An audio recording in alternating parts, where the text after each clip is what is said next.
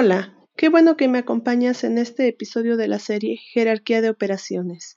Mi nombre es Yaderi Elizabeth Aguilar Manzano y en este episodio platicaremos justamente sobre lo que es la jerarquía de operaciones, cuáles son los niveles de aplicación y cómo se utiliza.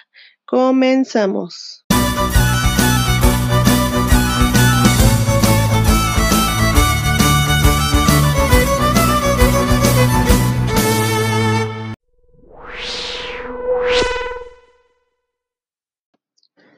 El término de jerarquía en general se relaciona directamente con la organización de personas o cosas en una escala ordenada y subordinante, según un criterio de mayor o menor importancia o relevancia dentro de la misma.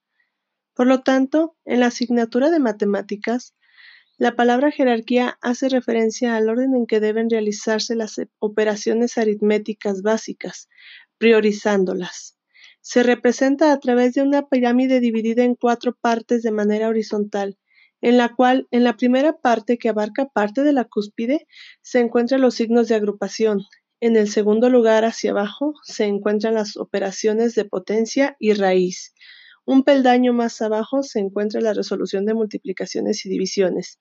Y finalmente, pero no menos importante, en la base se encuentra la resolución de sumas y restas. Cuando una expresión aritmética involucra más de un tipo de operaciones, por ejemplo, sumas, restas, multiplicaciones y o divisiones, el orden en que debemos realizarlas es el siguiente. En primer lugar, se deben resolver todos los signos de agrupación que aparezcan dentro de ella. En esta hablamos de paréntesis, llaves o corchetes, hasta eliminarlos totalmente respetando en ellos la misma jerarquía que se aplica y los signos de las mismas. En segundo lugar, se resuelven las potencias y o raíces. Estas deben de resolverse en el orden en el que aparezcan de izquierda a derecha. Una vez hecho esto, procedemos a resolver las multiplicaciones y divisiones.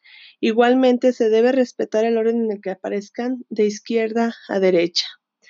Finalmente, se deben resolver las sumas y las restas en el orden que aparezcan, respetando siempre este orden de izquierda a derecha.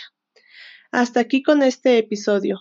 Te recomiendo que practiques en casa temas referentes a este mismo con la intención de que profundices en el mismo y aclares las dudas que te puedan surgir.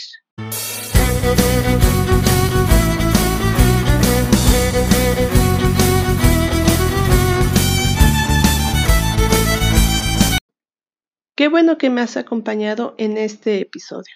Recuerda que practicar en casa con algunos ejercicios que puedas encontrar en sitios de interés y otros recursos adicionales te llevará a la cima. No te pierdas el próximo episodio de la próxima semana. Hasta luego. Gracias.